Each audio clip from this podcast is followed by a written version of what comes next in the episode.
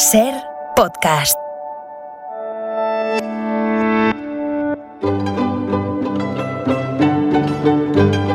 En la ventana acontece, que no es poco, un relato personal de la historia con Nieves con Costrina, cadena Ser.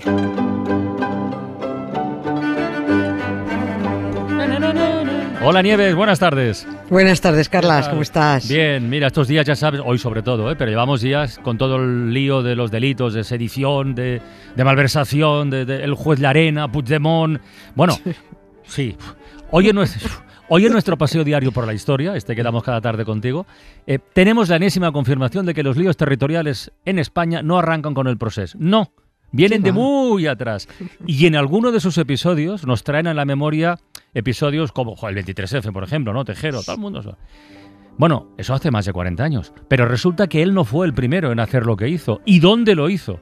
Hay precedentes, uno concretamente, y de ese hablamos hoy. ¡Hala! Sí, sí, de la historia sí es que somos cíclicos en todo. Sí, en todo. Pero lo que pasa es que cada vez que hablamos de golpe de Estado, de Guardia Civil, de Congreso de los Diputados, ¡puf!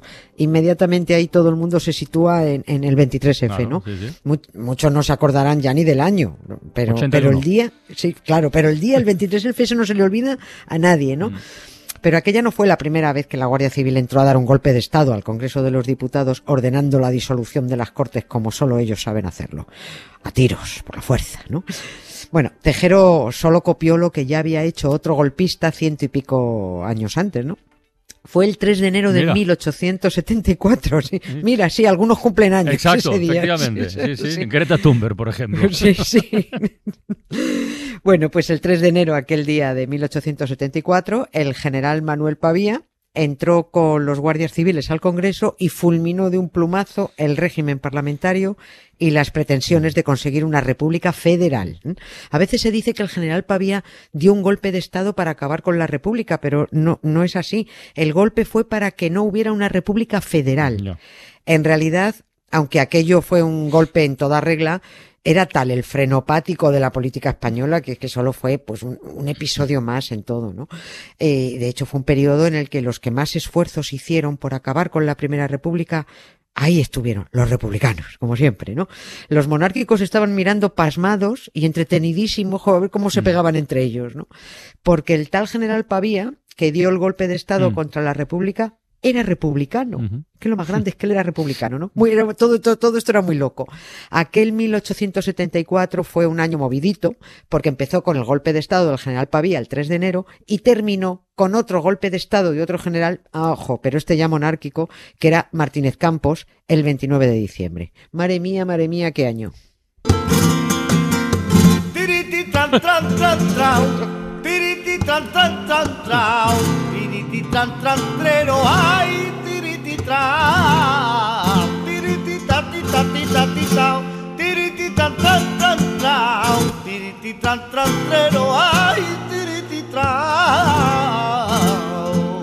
Has dicho lo del frenopático, que era la política española en aquel momento, y es verdad, con el panorama que, teníamos en aquel momento, el golpe de Pavía fue un poco el, tiro de gracia. Ya no la República Federal, que es a lo que él se oponía, sino a la República en general, ¿eh? Efectivamente, es que era tal el follón, porque además la República llevaba herida de muerte desde que nació, nació mal, como se lo digo, como que decía ese, habéis votado mal, bueno, pues esta nació mal, mm. nació a trompicones la pobre.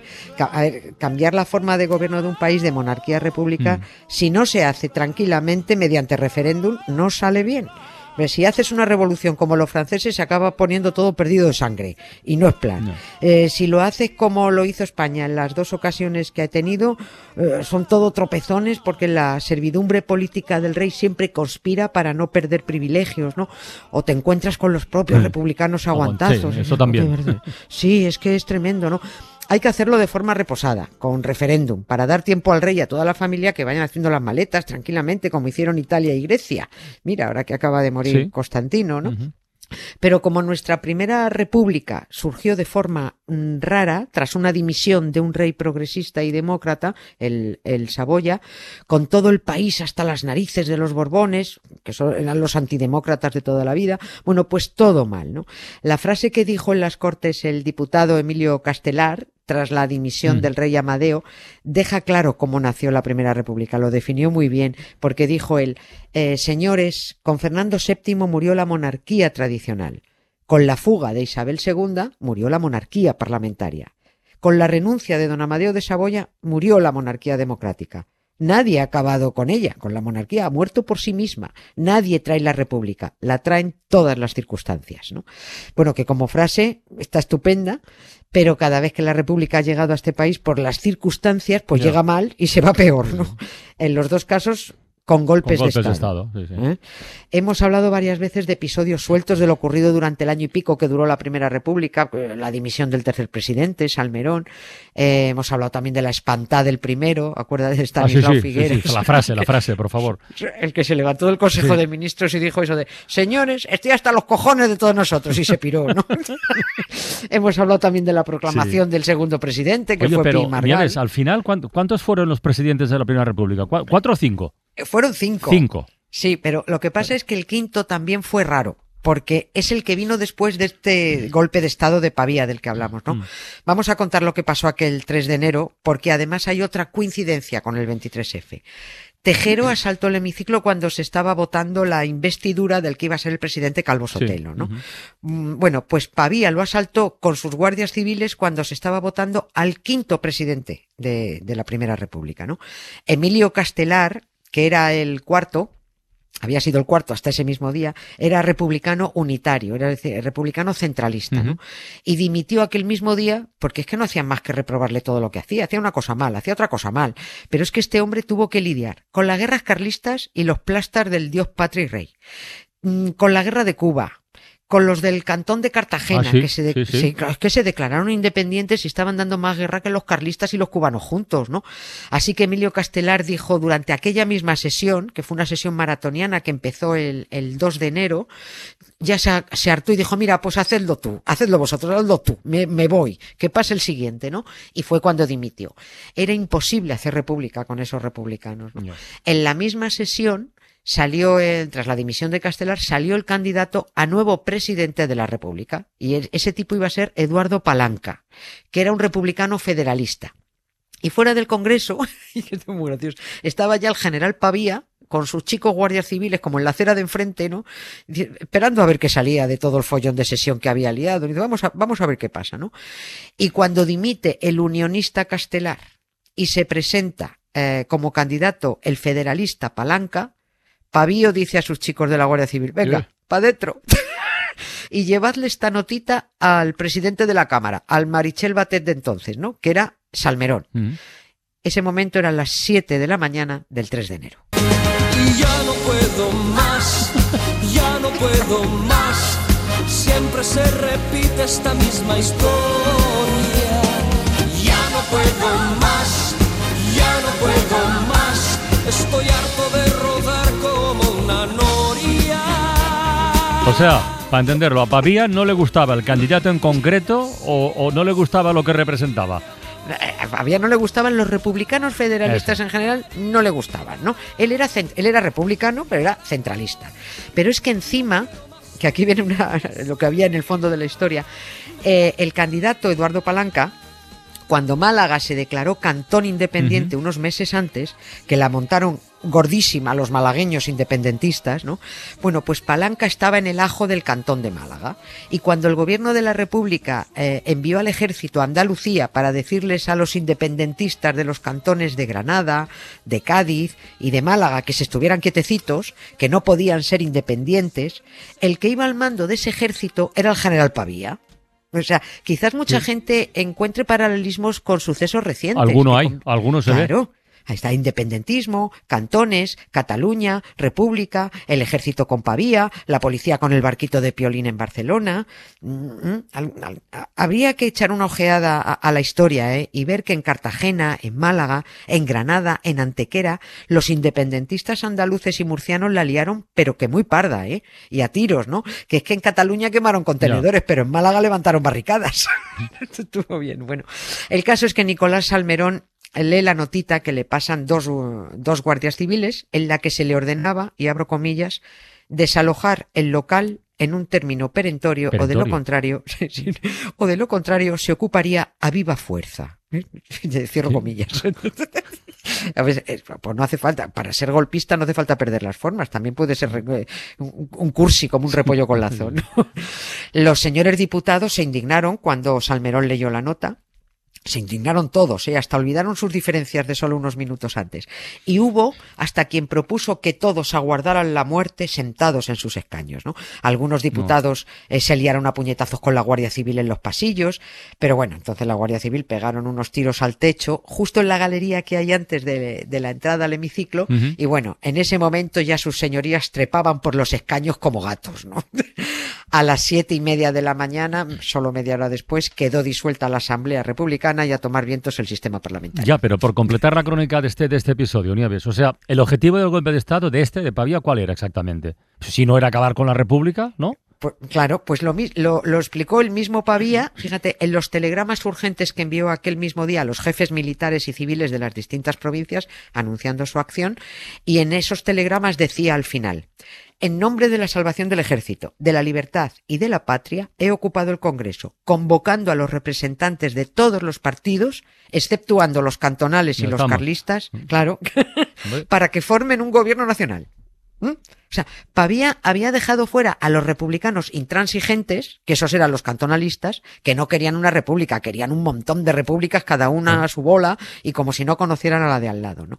Y por supuesto tampoco convoca a los carlistas desquiciados, mm. que aunque no tenían representación en estas últimas cortes, sí estuvieron integrados anteriormente en el sistema parlamentario con el, con el partido, que no te pierdas el nombre, Comunión Tradicionalista Católico Monárquica. ¿eh? El CTCM. Sí, sí, Comunión Tradicionalista Católico Monárquica, está bien. Madre mía. Bueno, menos no engaño. Sí, sí, sí. Estos se presentaban a elecciones en cortes pues como los del partido nazi que tenemos ahora, no, no porque sean demócratas, sino porque la democracia hay que reventarla desde dentro, mm. sentados en los escaños, ¿no? Bueno, pues eso eran los carlistas y los de Vox, que el perro antidemócrata con distinto collar, ¿no? Y nada, de esa convocatoria a formar nuevo gobierno, nuevo gobierno republicano, el, unionista que él quería sale como presidente el quinto, ah. el, quinto de la República. Ese es el quinto, vale. Claro, el general Serrano, el famoso general Serrano, ah. que antes de ser una calle fue un señor. Sí, pues el de la calle Serrano era este, el general Francisco Serrano, ¿no? Y que por cierto fue eh, también muy loco, el amante favorito de la reina Isabel II. Mm. Lo llamaba, a él lo llamaba mi general bonito. bueno, pues Serrano duró como presidente de la República un año hasta el siguiente golpe de Estado. Pero bueno, es que ya, esta es otra historia.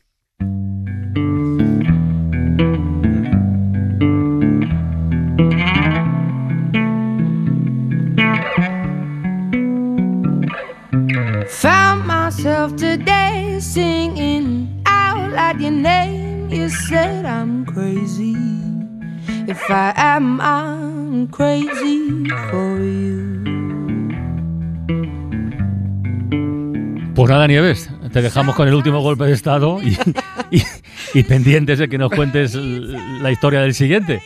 Venga. Ya verás tú cuando lo haces. Y, cerramos hoy la ventana, igual que ayer, porque hoy, igual que ayer, tenemos fútbol, tenemos carrusel en 20 minutos, porque hoy se juega la segunda semifinal de la Supercopa de España, ¿dónde? En Arabia Saudí. En, Arabia Saudí, qué bonito. Nieves, hasta el lunes, un beso muy grande. Beso grande, gracias, Carlos. Adiós, adiós.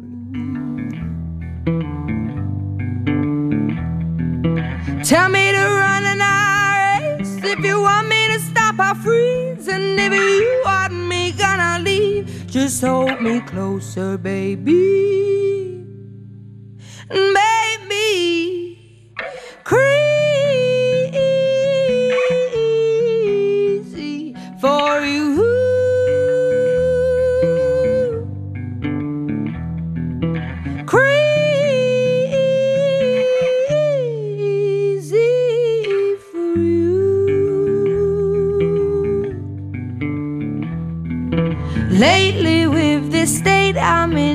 Can't help myself but spin out. It should come over, send me spinning closer to you.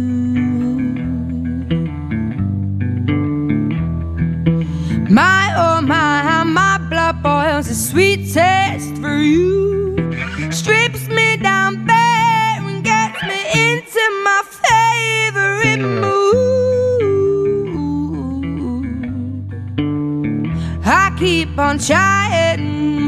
hiding these feelings away. But the more I do, the crazier I turn into.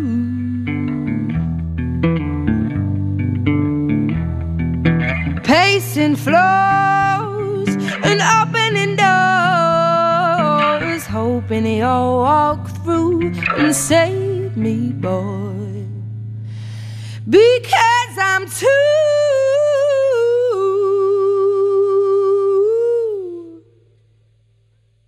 crazy for you.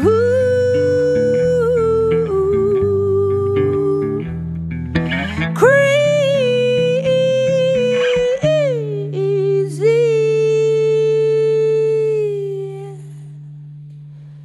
for you.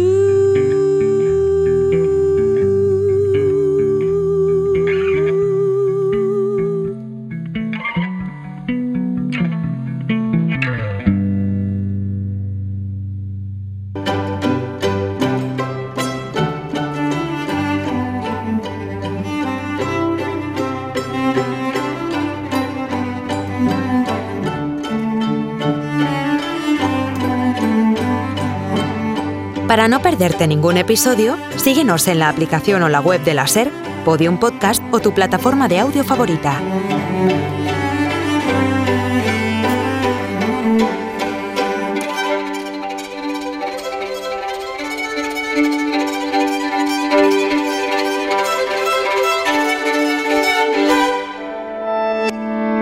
Cadena SER. La radio.